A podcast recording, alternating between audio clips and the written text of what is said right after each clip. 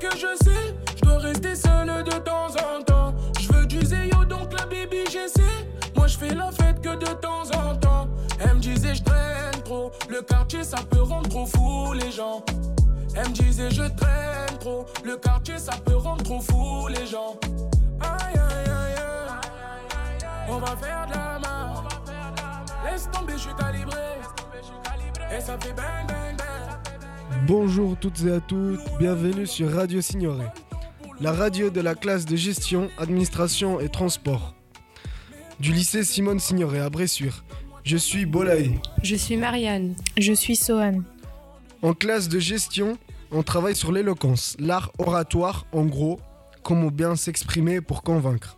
Donc aujourd'hui, on vous propose une émission de débat autour des grands sujets de société, des sujets qui intéressent à peu près tout le monde.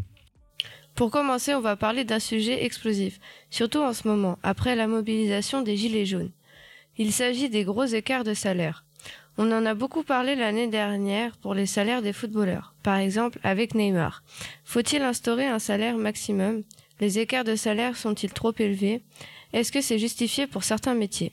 On a demandé leur avis aux élèves du lycée. On écoute leurs réponses et on enchaîne avec le débat de Nour, Théo et Luna. Est-ce que vous trouvez ça normal l'écart de salaire dans une entreprise?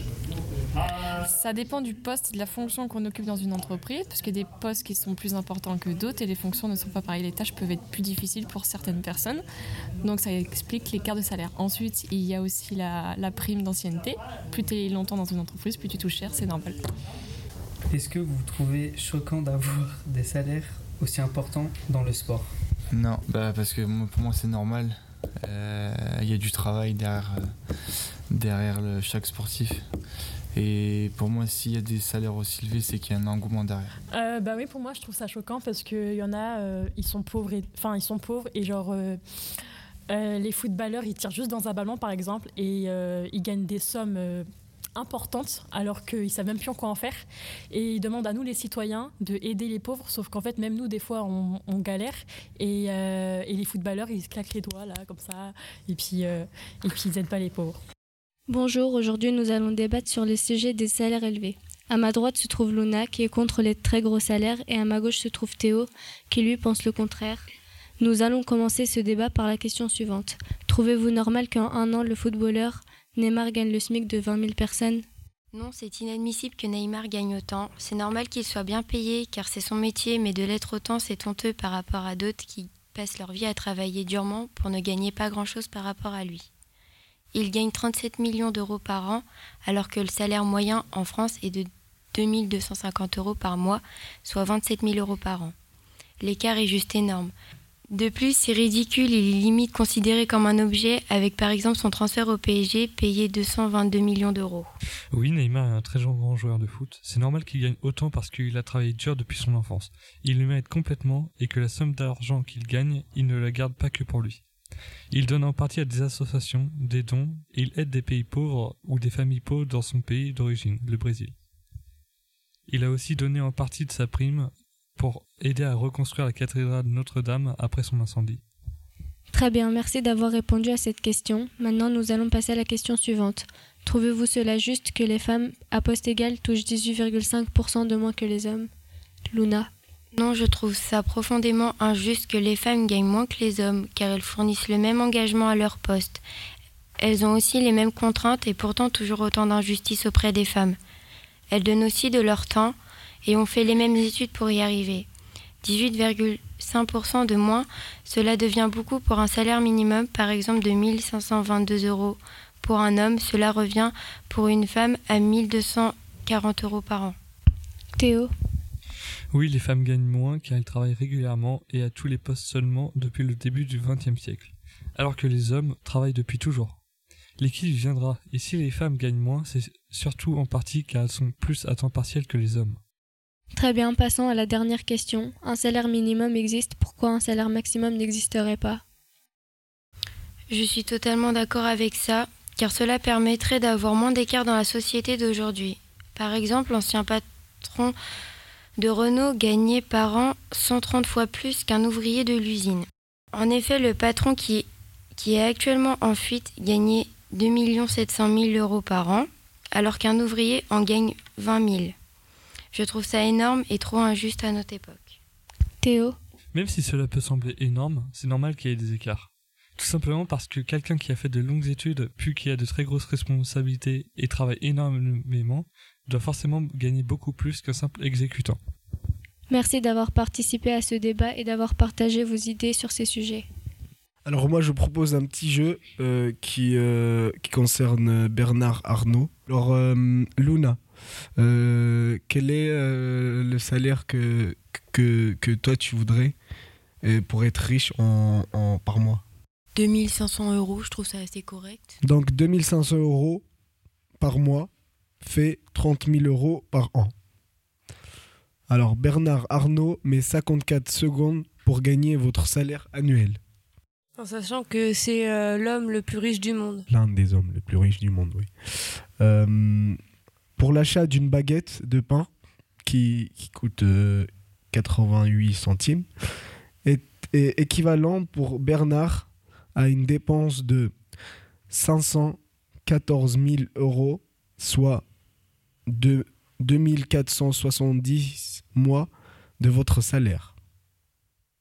Vous mettrez, vous mettrez 500, environ 584 années pour atteindre le, le revenu annuel de Bernard, soit en l'an 586. Depuis qu'on a commencé à faire cette simulation, Bernard Arnault a gagné 10 500 euros. Et vous, vous avez gagné 22 centimes en, en, deux- en 235 secondes. Un avis? Bah, pour moi, c'est énorme parce que c'est des chiffres euh, qui sont, qui sont énormément élevés pour euh, peu. Juste, j'ai une question. Il fait quoi Bernard pour gagner autant? Rien. Ben, on parle. Dormir. Il fait rien. Manger. Euh, il est accessoirement président de LVMH. Donc toi aussi, Luna, tu veux faire ça? Bah, si en faisant pas grand chose, il gagne autant. euh, Pourquoi pas? Mais euh, enfin, c'est pas sûr que tu gagnes autant que lui parce que bah, t'es une femme. Et du coup, euh, On va se marier avec. Comme ça. C'est pas faux. Mais bon, l'espoir fait vivre, hein, peut-être que ça changera un jour. On espère. Euh, avec tout cet argent, qu'est-ce que tu ferais, toi, Luna? Bah déjà, euh, je pense que j'en donnerais à des associations pour euh, comme les Restos du Cœur ou autres. Et euh, bah, après, je me ferai plaisir avec le reste. hein. Et toi, Nour, qu'est-ce que tu ferais avec tout cet argent-là? Je donnerai de l'argent aux pays pauvres et après je me ferai plaisir aussi. Et à, à Marianne, toi, qu'est-ce que tu ferais avec euh, tout cet argent-là? Alors moi, avec tout cet argent, euh, bah, je mettrais un peu partout dans les associations pour créer de nouvelles écoles euh, ou euh, pour permettre euh, aux enfants qui, eux, ne peuvent pas étudier dans les pays pauvres, bah, qu'ils réussissent. Sohan, toi? Alors moi, euh, si je gagnais son salaire, je quitterais le pays. Toi, Boulay, tu ferais quoi avec ça? Ah, moi, euh, c'était c'est une très grande histoire. Euh, moi, euh, bah, tout d'abord, j'aiderais mes parents. Euh, ensuite, euh, je me ferais plaisir, j'irai voyager, j'irai euh, j'irai vivre, euh, vivre dans, dans l'espace s'il faut. Voilà. Et toi, Théo Avec tout, tout cet argent-là? Je pense que je passerais surtout cet argent à mes proches. Donc on enchaîne, restez avec nous. Dans quelques instants, un nouveau débat. En attendant, on vous laisse avec Gradure.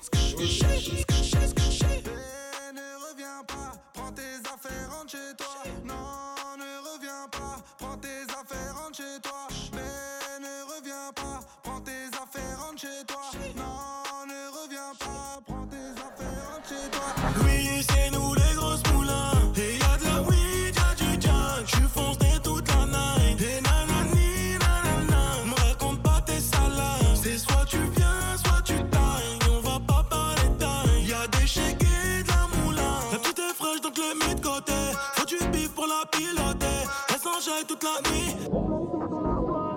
J'ai mis 30 bouteilles sur la table, donc forcément on me donne son snap. Que des moulas dans le cas, je vais finir bourré. Tu t'es vu avec moi, mais c'était qu'un rêve. Tellement de folle, tellement d'oseille depuis que je célèbre. La boîte ne m'appartient pas, si je veux je l'achète. Faut que tu coopères, si tu veux pas, bah De retour sur le plateau de Radio Signoret. Vous venez d'écouter Ne reviens pas de gradure. On continue les gros débats avec un nouveau groupe et un nouveau sujet aussi, qui s'agit de la contraception masculine. Les hommes doivent-ils prendre la pilule ou d'autres contraceptions? Euh, Dans un couple, faut-il partager cette responsabilité ou pas? Pour lancer la discussion, écoutons le petit micro-trottoir réalisé par Jawad, Mustapha, Abdul et Kezia. Euh, Depuis euh, très longtemps, euh, c'est toujours les femmes qui, qui sont responsables de ça, de leur corps, de la pilule, de tout ce qui s'ensuit. Ça, je pense que ça, c'est juste historique en fait. C'est juste parce que ça a toujours été développé en priorité pour les femmes. Enfin, en priorité. Ça a été fait d'abord euh, dans ce sens-là et après les hommes ont réfléchi sur eux-mêmes comment ils pouvaient aussi euh, faire, faire partie de, de l'affaire et, et participer à la contraception. La pilule contraceptive pour les femmes, elle est faite pour stopper euh, ou intervenir dans le cycle menstruel. Et chez les hommes, ça va servir à quoi? On interrompt les spermes Comment ça se passe? Quels sont les effets pour la suite en plus? Ça soulagerait beaucoup de femmes de savoir que les hommes aussi prennent ce re- ce resp- cette, cette responsabilité-là. Les hommes aussi peuvent la prendre, la pilule. Il n'y a pas que les femmes. Hein.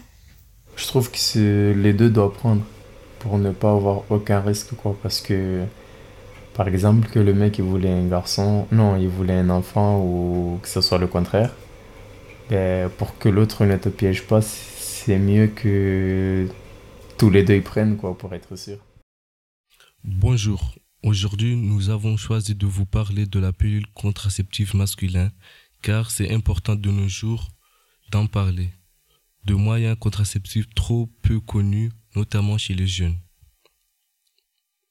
Mustapha, tu te vois prendre la pilule contraceptive masculine Euh, non, sincèrement, je ne me vois pas prendre la pilule masculine. Je me vois plutôt utiliser le préservatif car c'est plus simple et moins cher par rapport à cette pilule encore trop peu connue pour que je lui fasse confiance. Très bien. Et toi, Kees, t'en penses quoi de la pilule pour les hommes? Je pense que c'est un autre moyen d'avoir des rapports sexuels. Ce n'est plus seulement aux femmes de la prendre. Ça peut soulager beaucoup de femmes sur cette responsabilité. Ça me semble donc très bien. Est-ce que selon vous, la société influence les hommes? Pour ne pas prendre la pilule, Mustapha Oui, la société influence car la, plus- car la pilule des hommes est récente par rapport à celle des femmes. D'habitude, c'est plutôt le rôle de la femme de s'en occuper. Et nous, les hommes, nous n'y sommes pas habitués. Ce n'est ce n'est vraiment pas notre rôle. Et toi, Abdul Non, c'est n'importe quoi, car dans la société d'aujourd'hui, les hommes ont le devoir de participer à la contraception euh, comme les femmes. Elles ne sont pas les seules à supporter ce rôle. Donc toi, Abdul, tu serais prêt de prendre la pilule Oui, d'abord, si on peut se passer du préservatif, euh, parce que euh, avec le préservatif, euh, il y a moins de sensations. Mais si on prend la pilule, ça veut dire qu'il y aura plus de sensations. Du coup, euh, moi, je me vois bien prendre la pilule masculine. Et aussi, ça veut pas dire que ça protège contre les MST. C'est quoi les MST Les MST sont des maladies sexuellement transmissibles. Je reviens toi, Mousse.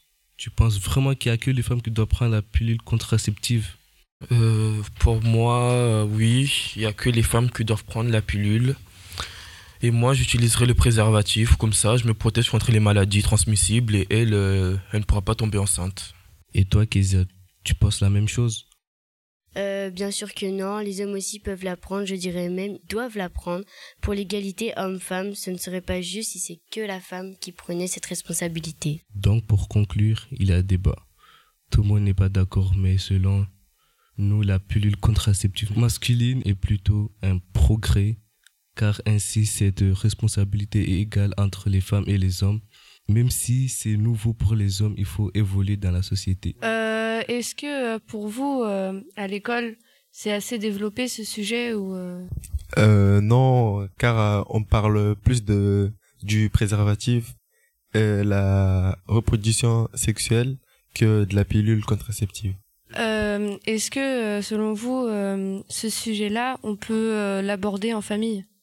Oui, cela dépend des familles en fait. Il y en a, ils sont euh, renfermés, ils préfèrent en parler avec leurs amis, et il y en a, ils préfèrent en parler avec leur famille. Sohan, chez toi, tu peux, lui en, tu peux en parler euh, sans tabou ou euh, Hum, c'est pas un truc que j'ai forcément envie de parler.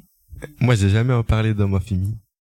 Pour, pour mes parents, ça, c'est pas un sujet à parler à mon âge. Et Jawad, chez toi, c'est comment? Bon, on parle un peu. Et euh, Mustapha, si jamais, euh, par exemple, tu venais à, à mettre une fille enceinte, ma- maintenant là, est-ce que tu te sentirais capable de, de le révéler à ta famille ou pas? Jamais de la vie. Je sais pas, la femme elle se débrouille et va voir la, les pilules, mais. euh, Mais attends, mais c'est pas, c'est pas à cause de la femme. hein. C'est Ah c'est à cause de à cause toi. de C'est toi. toi que tu lui as mis ton Ouais, spermatozoïde. mais maintenant il y a des trucs pour enlever le bébé et je vais pas assumer un enfant que je suis jeune. Bah, fallait faire attention. Fallait prendre la, justement. Fallait prendre justement Fallait la prendre la pilule. pilule.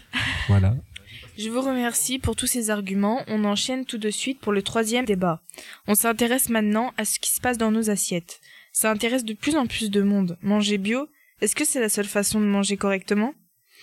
Écoutons ce qu'en pensent les bressurés interrogés par Brice, Kaina et Tello. Euh, le bio est-il satisfaisant pour la santé?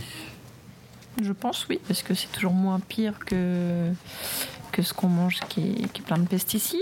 Ce sera jamais parfait, mais euh, je pense que c'est quand même un peu mieux. Puis normalement, il est censé ne pas avoir de pesticides, mais normalement, parce que les, les, les, enfin, les, le cahier des charges, voilà, le cahier des charges est très précis.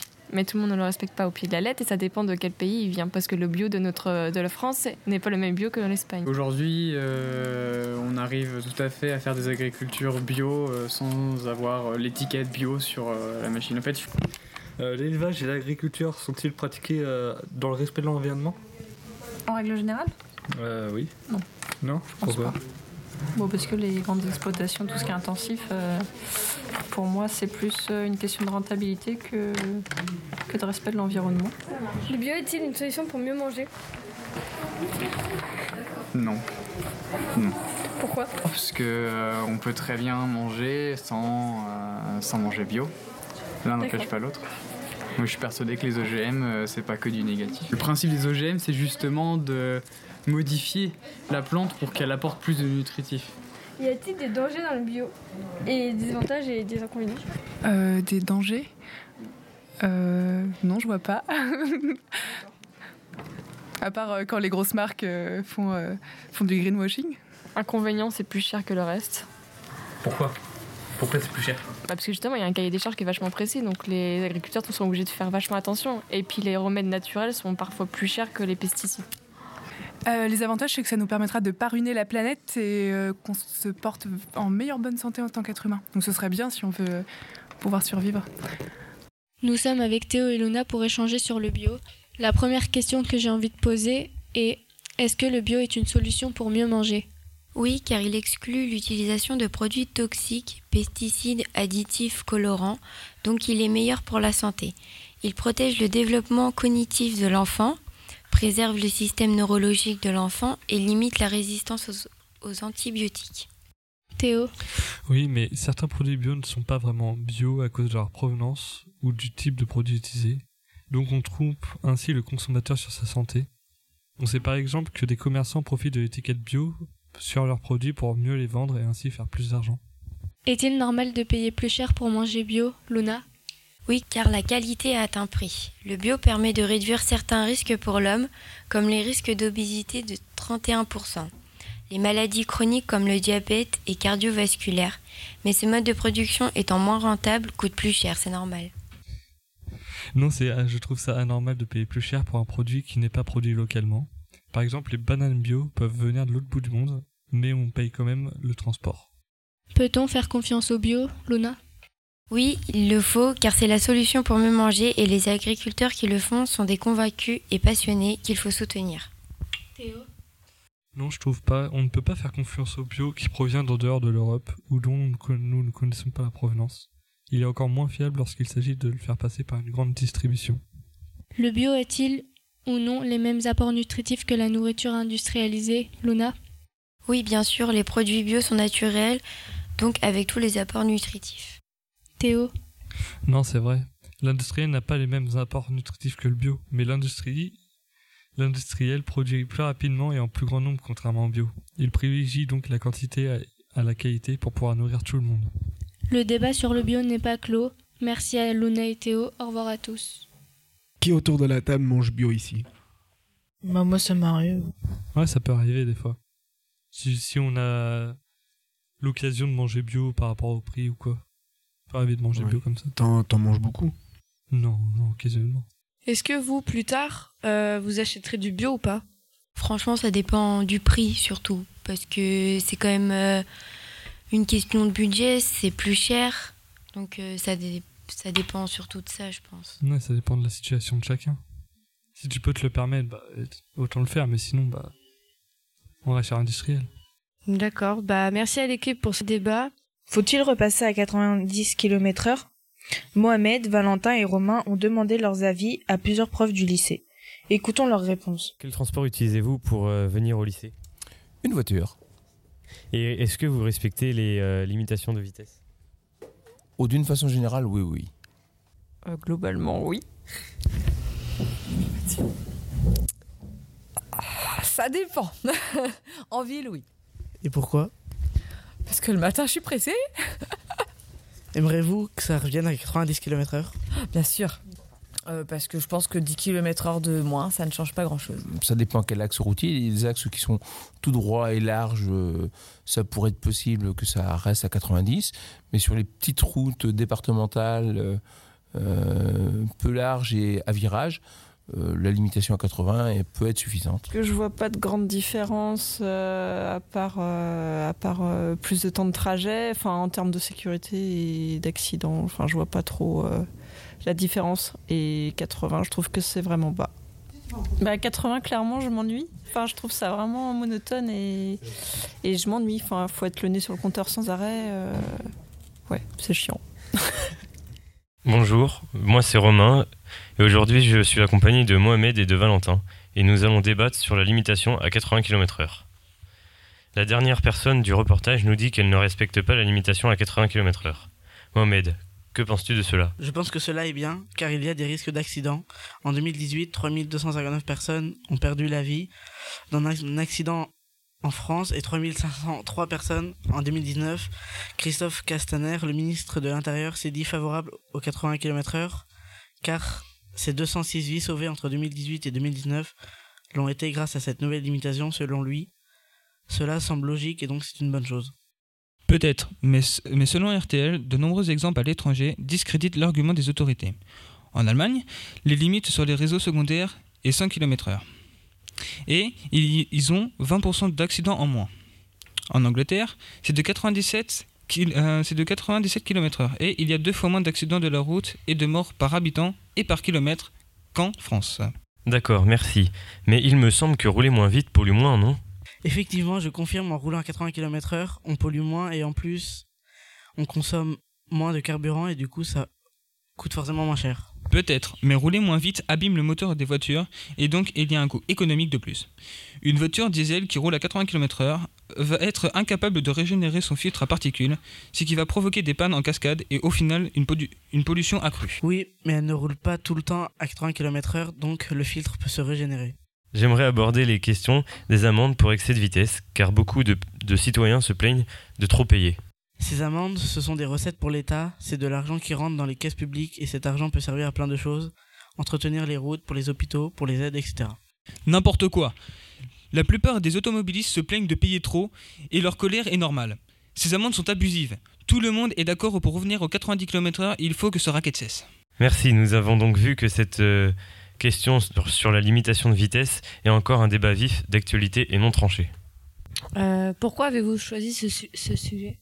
Euh, tout simplement parce que c'est un débat qui est encore d'actualité, même si on en parle beaucoup moins, et également parce que euh, tout n'est pas encore éclairci à 100%. Est-ce que vos parents, vous, ils respectent la limitation des vitesses? Euh, moi, ma mère, plus, oui, plutôt, et mon père, euh, en ville, il respecte un peu, mais euh, en dehors, euh, il, il roule un peu plus vite. Et euh, qui a le permis euh, ici? Pas moi. Pas moi, mais je vais commencer à le passer euh, en fin d'année. Moi, je passe mon code en avril. Moi, c'est en cours là.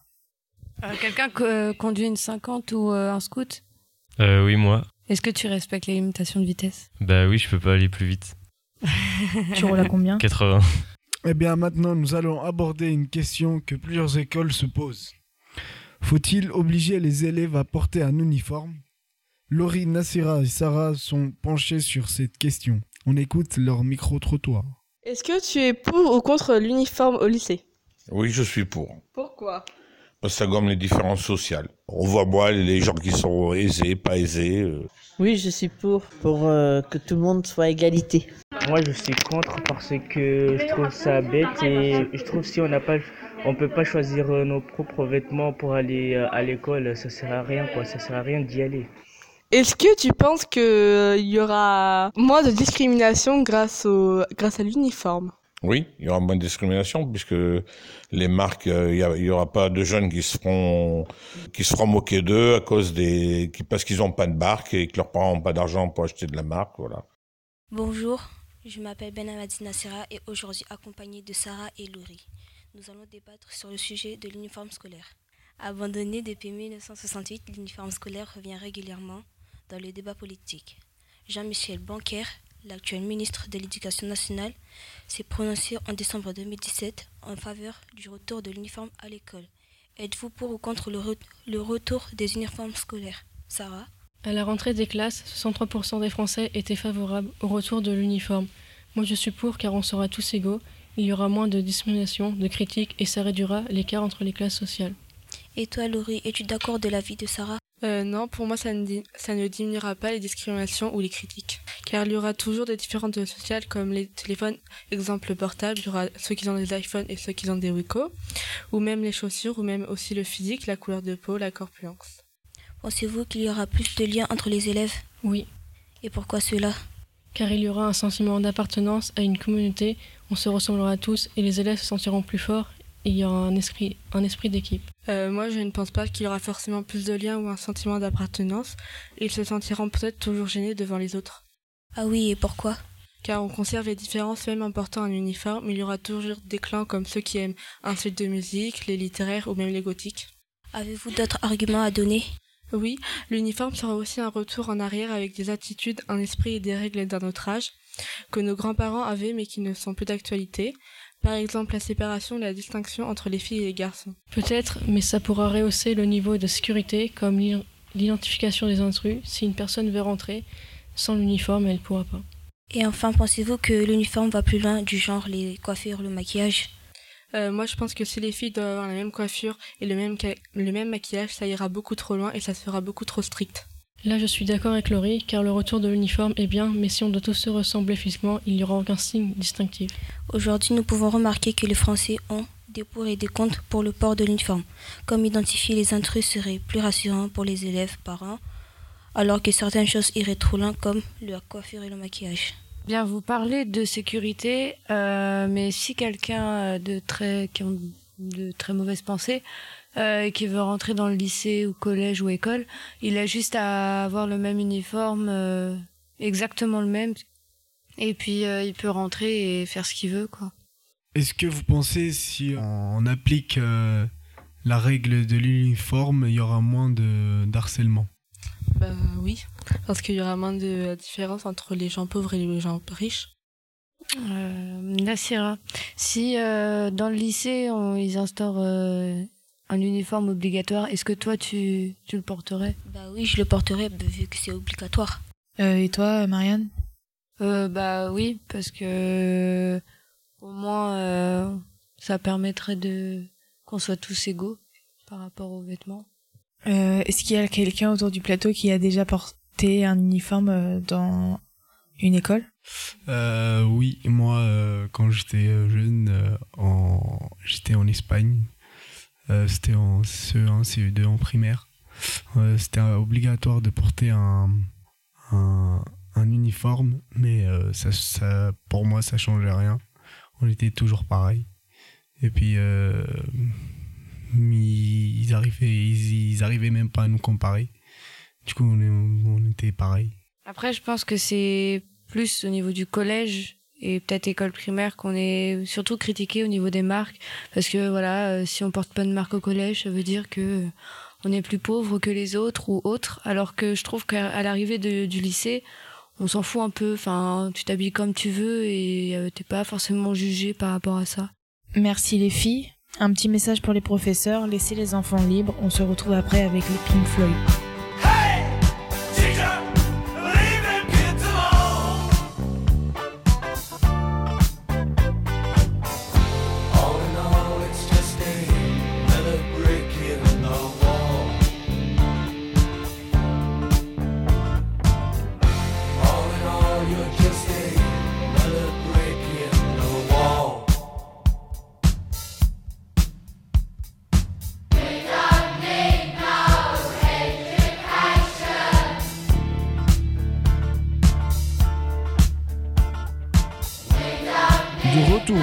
Vous venez d'entendre Another Break in the Wall.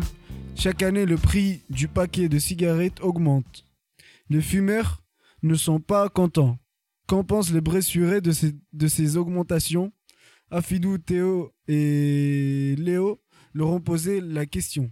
Bonjour, est-ce que vous fumez ou pas? Alors euh, j'ai fumé et j'ai arrêté depuis euh, 2015. Ça sert à quoi selon vous l'augmentation annuelle des prix du tabac? Alors moi je pense que ça sert à inciter les gens à arrêter de fumer et, euh, et que euh, ça doit servir euh, à, à apporter un peu euh, bah, de, de- de financement euh, pour euh, soigner les maladies liées euh, ou causées par le tabac. Est-ce que vous fumez ou pas? Ben non. Est-ce que vous êtes pour ou contre euh, l'augmentation du prix du tabac? Ben non, car c'est débile. Enfin, je sais pas, genre, euh, t'as autre chose à payer que du, du tabac, des gens en plus, et en plus c'est trop cher, je trouve, juste pour du tabac, tu vois. Voilà. Bonjour, je m'appelle Léo et aujourd'hui je suis en compagnie de Afidou et Théo. On est ici pour débattre sur la hausse du tabac qui a augmenté de 50 centimes depuis le 4 novembre et savoir si cette augmentation est efficace pour diminuer la consommation du tabac en France. Est-ce que l'âge moyen de la première cigarette à 12 ans est trop jeune selon vous, Afidou Oui, je trouve que c'est trop jeune car il peut avoir des conséquences graves sur la santé comme un manque de souffle, une augmentation de la sécrétion des acides gastriques. C'est pour ça qu'on dit que ça coupe la faim. Ça agit aussi sur euh, le système nerveux central, augmente la tension, accélère le rythme cardiaque et détériore les artères. Et plus on fume long- longtemps, pire c'est. Les effets sont vraiment néfastes, donc il ne faut surtout pas fumer si jeune. 12 ans, c'est trop jeune pour commencer à fumer, car on sait que le tabac, c'est pas bien, à tout âge. Mais on parle moins de l'alcool, parce qu'une enquête de l'Observatoire français des drogues montre que c'est aussi l'âge moyen du premier verre d'alcool. À 12 ans, 6 élèves sur 10 ont déjà bu un verre d'alcool, mais en France, l'alcool, c'est culturel, donc on, on ne le met pas au même niveau que le tabac. Pourtant, il y a aussi des dangers. Donc oui, c'est jeune, mais il faut le remettre dans le contexte de l'adolescence. Première cigarette, premier verre, première fois. Aujourd'hui, un jeune sur trois âgé de 15 à 19 ans fume. Peut-on parler d'addiction ou bien d'influence? Afidou? Les jeunes sont quotidiennement influencés par l'environnement qui les entoure, les gens qui fréquentent, les émissions et les films qu'ils regardent. La société a un grand rôle à jouer dans leur décision de commencer à fumer ou non. S'ils sont confrontés régulièrement à des personnes qui fument, ils, ils ont plus de risques de fumer. Pour beaucoup de jeunes, commencer à fumer est une façon d'échanger avec d'autres ou de s'intégrer à un groupe. Aussi, si leurs amis commencent à fumer, il est possible qu'ils soient tentés d'essayer eux, aussi, par peur d'être à l'écart s'ils n'en font pas autant. Sur le site de prévention du tabac pour les jeunes québécois, on retrouve quelques chiffres qui parlent d'eux-mêmes. On peut imaginer qu'en France, ce n'est pas mieux, voire pire. Ainsi, plus de 70% des jeunes fumeurs prétendent qu'avoir un ami qui fume ou que le fait de subir des pressions de leurs camarades est le principal cause de leur consommation. En 2013, près de 48% des fumeurs mineurs se sont approvisionnés auprès de leurs amis. Dans mon entourage, la plupart de mes potes ne fument pas, mais font du sport. Par contre, ils boivent en soirée. Je trouve aussi que dans les films, les années passées, les personnes fumaient partout, exemple dans les banques, et maintenant, on ne les voit plus beaucoup, et pourtant les jeunes fument autant. Mon avis est que les jeunes sont addicts à la cigarette et non pas influencés par les adultes. L'exemple de l'Australie est frappant comme en parle le Figaro en novembre dernier. En faisant passer le prix du paquet au-dessus de 20 dollars, le pays a divisé par deux le nombre de fumeurs. C'est clairement la mesure la plus efficace pour réduire le tabagisme. Et c'est confirmé par le professeur Yves Martinet, président du Comité national contre le tabagisme. Étude à l'appui, ce professeur de pneumologie est formel. Si l'on augmente le prix du paquet de 10%, la consommation diminue d'environ 4%. Mécaniquement, lors- lorsque les prix augmentent, les fumeurs intermittents achètent moins souvent de paquets. Ceux qui fument quotidiennement vont davantage se restreindre tandis que les personnes qui ont arrêté sont moins tentées de s'y remettre. Quant aux jeunes, ils sont évidemment moins nombreux à commencer à fumer. Selon la Direction générale des douanes, la quantité totale de, cigarettes vendues est passée d'environ 97 000 tonnes à 40 000 entre 2000 et 2018, soit une diminution de 41%. Ce n'est pas une bonne chose d'augmenter le prix du tabac, car c'est encore les personnes les moins aisées qui seront touchées. Les riches continuent de fumer, mais les pauvres, eux, ne pourront pas acheter leur tabac ou vont se saigner pour le faire. De plus, ces augmentations encouragent les achats à l'étranger dans les départements limitrophes de l'Espagne, l'Italie, Belgique ou Luxembourg et fait augmenter le marché noir. Si ça diminue en France et légalement, ça augmente à l'étranger et sous le manteau, donc pas sûr que ce soit entièrement efficace. Pourquoi avoir euh, choisi euh, ce thème-là? Parce qu'il y a de plus en plus de jeunes qui commencent à fumer. Est-ce qu'il y en a qui fument dans ce plateau? Oui. Moi. Moi. Et est-ce que toi, l'augmentation du tabac, euh, enfin, t'en penses quoi? Bah, ça me gêne pas. Est-ce que pour toi, euh, ça, est-ce que ça incite les gens à arrêter de fumer ou bien ça change rien pour toi? Non, ça change rien. Pourquoi? Parce que s'ils ont envie de fumer, ils fumeront, ils trouveront du tabac partout. Les fumeurs, qui payent euh, vos cigarettes? Moi. Bah, les parents, mais des fois, euh, si on fait des petits travails, euh, des petits boulots, euh, comme étant babysitter, eh ben on peut avoir, euh, on peut avoir des petits sous de poche, quoi. Du coup, bah, c'est nous qui l'achetons. Pour faire passer, euh, pour acheter le paquet de tabac, euh, vous faites comment? Bah, moi, je demande à un adulte, mais des fois, je passe. Pour faire passer? Oui, pour, Pour acheter passer son au bureau de paquet tabac. Mais moi, je suis tout le temps passé.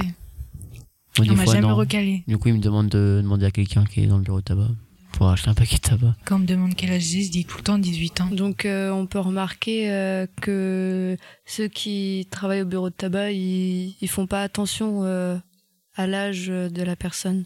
Ça dépend lesquels.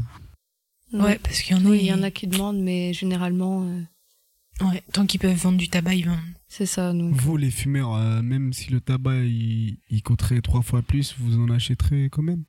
Non. parce que ça sert à rien de mettre aussi cher. Ouais, mais si, mais comme vous dites, vous n'arriverez pas à arrêter. euh, On achètera les paquets de bonnes qui coûtent pas cher, à 5 euros. Euh, merci les gars pour votre intervention. On passe d'une drogue à une autre, mais celle-ci est illégale. Mais qui sait, ça peut, ça pourrait peut-être euh, changer un jour. Le cannabis doit-il être légalisé? Sandra, Alexandra et Célina vont en débattre, mais d'abord écoutons leur avis des habitants de Bressuire. Euh, que pensez-vous de la drogue douce? Euh, alors, si elle est utilisée d'un point de vue euh, médical, je ne suis pas contre, mais euh, qu'on la libéralise et qu'on la laisse en, en libre accès, je suis contre. Vous fumez ou pas? Non, bah c'est mal, ça coûte cher, c'est pas bon pour la santé. Est-ce que vous fumez? Oui. Que pensez-vous de la drogue douce? C'est bien. Si la drogue douce aurait été légale, euh, et plus précisément le cannabis, euh, est-ce que vous en fumerez? Oui. Euh, est-ce que vous fumez? Oui. Euh, que pensez-vous de la drogue douce et plus particulièrement le cannabis? C'est bien Est-ce que vous en fumez? Euh, de temps en temps. vous fumez? Non, je ne fume pas. Que pensez-vous de la drogue douce? Je pense que. que c'est pas bien.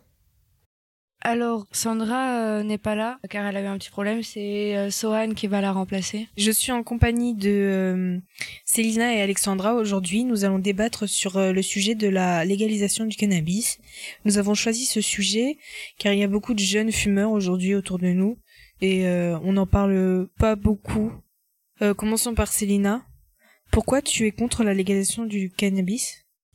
Alors, moi, je suis contre car euh, tout d'abord, le cannabis fumé des produits des effets mauvais sur le cerveau. Il détruit les neurones, particulièrement chez les plus jeunes. L'addiction au cannabis peut dériver vers des consommations plus fortes et dangereuses, comme l'héroïne ou l'ecstasy. On peut donc rendre légal un tel danger. De plus, de plus, ça serait un danger sur, le- sur les routes. En 2012, selon le bilan annuel de la sécurité routière, il y a eu 500 morts dans, des accidents de la route qui étaient liés à la prise de cannabis. Il y a, déjà assez de soucis avec euh, les vitesses et l'alcool ne rajoute pas cela. Enfin, légaliser la cannabis chez nous pourrait encourager les, les mafias et trafics et trafic dans les pays producteurs et ça, ce n'est pas tolérable. Et toi, Alexandra, pourquoi tu penses le contraire? Alors je pense le contraire parce qu'une première bonne chose, nos députés ont voté pour l'utilisation du cannabis à usage thérapeutique, c'est-à-dire pour soigner des gens à partir de 2020. Ça va être testé sur 3000 patients. Le cannabis soulage la douleur, réduit les nausées, stimule l'appétit et il peut donc être utile pour des maladies comme euh, les cancers, la sclérose en plaques. De plus, il y a une hypocrisie à ce sujet. On a un système qui interdit le cannabis, mais on est le pays où il y a le plus de consommation en Europe. 21% des 15 à 34 ans en consomment régulièrement. Et la lutte contre le cannabis coûte cher et mobilise beaucoup les forces de l'ordre qui pourraient faire autre chose. À l'inverse, une quarantaine de pays l'ont déjà légalisé ou au moins dépénalisé, comme le Pays-Bas, l'Espagne, le Canada, l'Uruguay et plusieurs États des USA. Enfin, si l'État ré... enfin, si l'État gérait la vente de cannabis, comme il le fait pour le tabac, il pourrait gagner de l'argent et comme ça, il pourrait notamment assurer la prévention minimum liée à ses consommations et l'utiliser pour plein d'autres choses, comme les hôpitaux, les écoles, etc. D'accord, merci à vous d'avoir débattu sur ce sujet. Pourquoi avez-vous euh, choisi de parler euh, du cannabis, Alexandra? Euh, Nous avons choisi ce sujet parce qu'on trouve qu'il y a beaucoup d'hypocrisie sur ça. Enfin, c'est illégal, mais on vend des trucs pour en fumée, comme euh, des feuilles slim, euh, des cartons pour les tonks et plein de trucs comme ça. Euh, les gens que vous avez interrogés, c'est des mineurs? Ouais. Est-ce que ce sujet-là, vous pouvez en parler en famille? Alors non, parce que la plupart du temps, quand on en parle en famille, les parents pensent qu'on en fume ou alors qu'on veut chercher à en fumer ou des choses comme ça. Euh, non, pas forcément, parce que c'est pas un truc que j'ai envie que mes parents sachent. Du coup, ben voilà j'évite d'en parler. Du coup, moi, non, parce que ça m'intéresse pas. Moi non plus, euh, ça m'intéresse pas du tout. Euh, bah moi euh, oui je peux en parler parce que eux aussi ils ont été jeunes donc voilà mais je leur rassure aussi en leur disant que bah je suis pas une toxico quoi je touche pas à ça à part que oui enfin moi chez moi c'est sans tabou on peut parler de tout. Et vous pensez qu'un jour euh, sera légal euh, ici en France? Euh, Personnellement, je l'espère parce que c'est pas si grave que ça. Enfin, pour mon avis, enfin pour moi. Moi, je trouve que au point où on en est, le fait qu'ils vendent des produits pour le consommer, par exemple bah, les feuilles slim, les bangs ou autres, qui peuvent le légaliser entièrement. Enfin, euh, moi, je dis que si euh, un jour ils décident de, les, de le légaliser, euh, bah, ils vont faire comme sur tout, le tabac, c'est-à-dire rajouter des taxes, augmenter enfin, de plus en plus, et à un moment donné, ça va arriver à un point où il y aura presque une guerre par rapport à ça. Parce que faut savoir que oui, la drogue, ça a un effet sur le corps, c'est-à-dire quand tu es en manque, ça va te faire ressentir et soit tu vas devenir agressif ou alors tu vas plus savoir trop te contrôler du coup, bah, si tu peux plus acheter euh, ton produit, bah, forcément, tu vas essayer de te retourner contre les gens et ça va aller trop loin. Donc moi, je, dirais que ce serait mieux que ça reste illégal que qu'ils en vendent partout ou peut-être faire comme en Espagne tout ça que ce soit ouais, imposer une règle. oui voilà. Euh, et vous qui nous écoutez qu'en pensez-vous? Euh, on espère vous avoir aidé pour vous, pour vous faire votre propre opinion. On remercie l'équipe et on revient après avec une petite pause reggae Remix Good Girl Gone Bad. c'est un truc de malade. Ce soir, je sens que je serai livré. On m'a parlé d'un arrivage très privé. Je t'explique, j'ai reçu un coup de fil me disant que c'est ready. Pas besoin d'être un génie, j'ai vite compris. Le colis que j'attendais est enfin arrivé. Je l'ai déjà goûté, c'est une vraie bombe.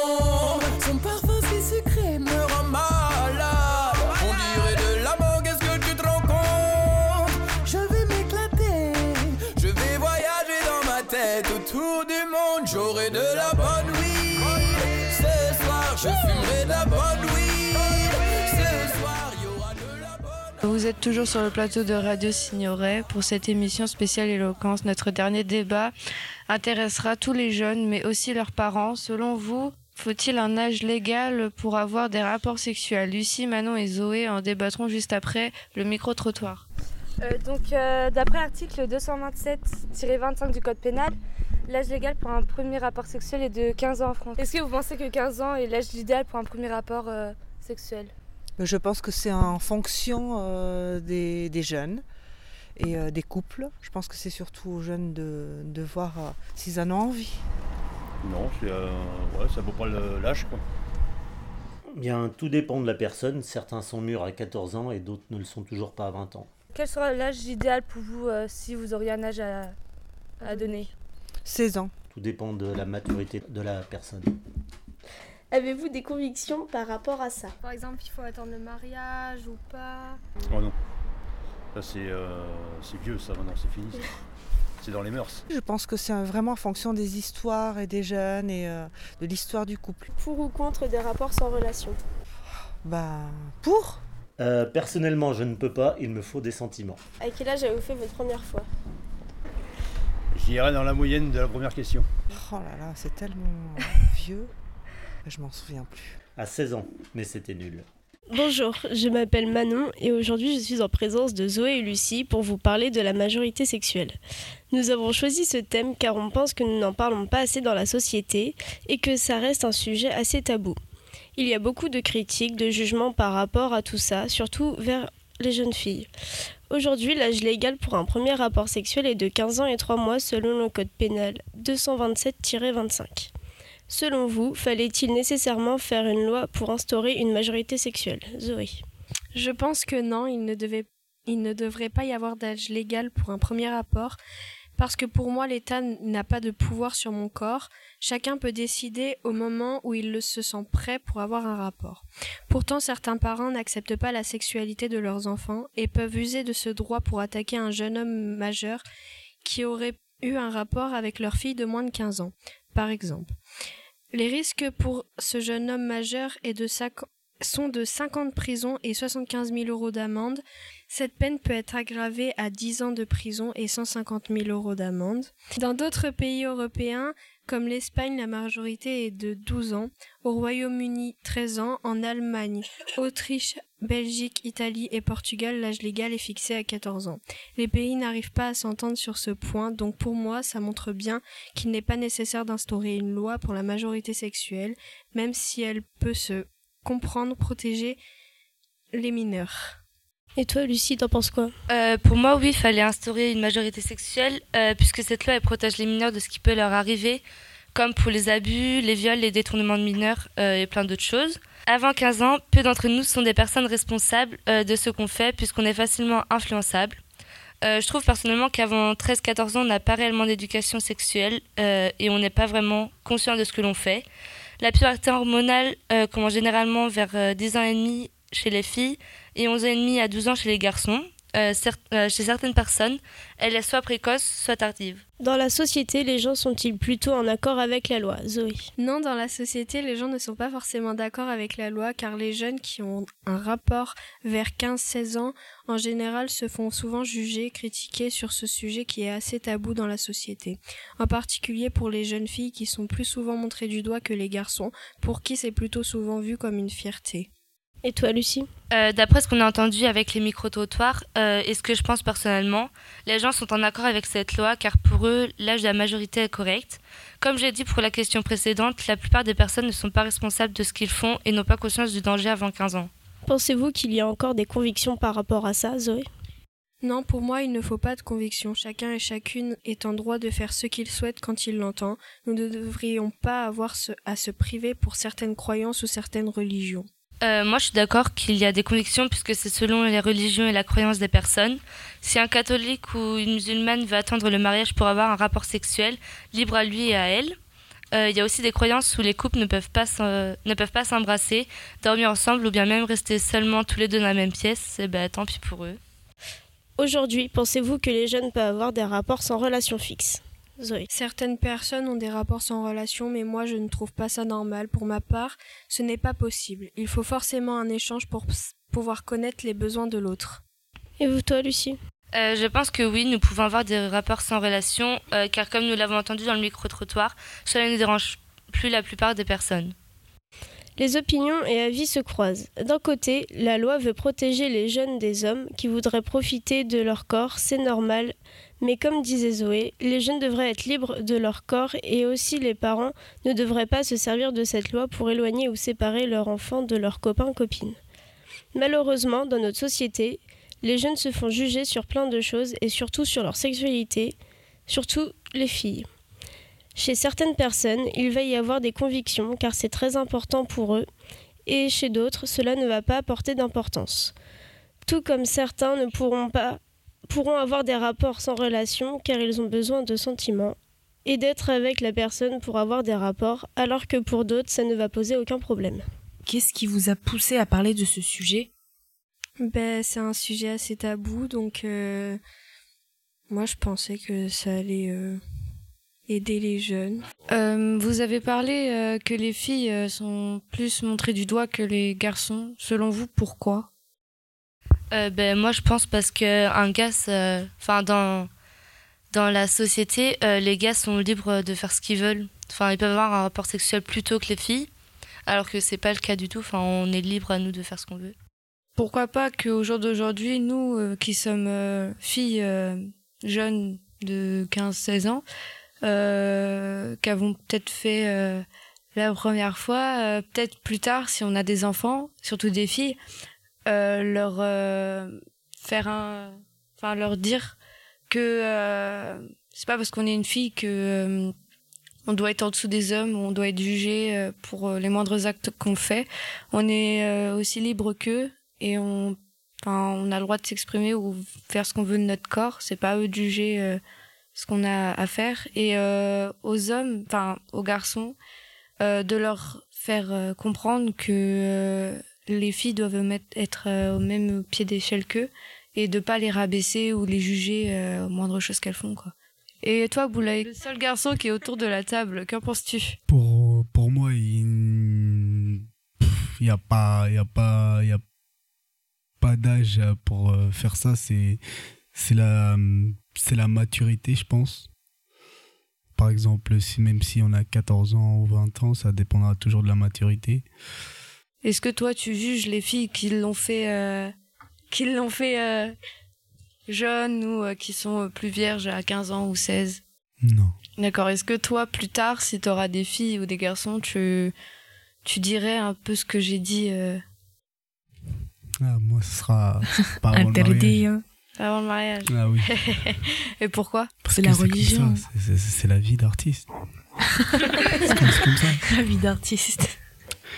Merci, c'est la fin de cette mission autour de l'éloquence. Merci à vous de nous avoir écoutés. Merci à tous les élèves qui ont cherché et débattu sur tous les sujets d'actualité. Merci à notre professeur, Monsieur Provo, et merci aux journalistes de Chrono et Carios. À bientôt sur les ondes de Radio Signoret.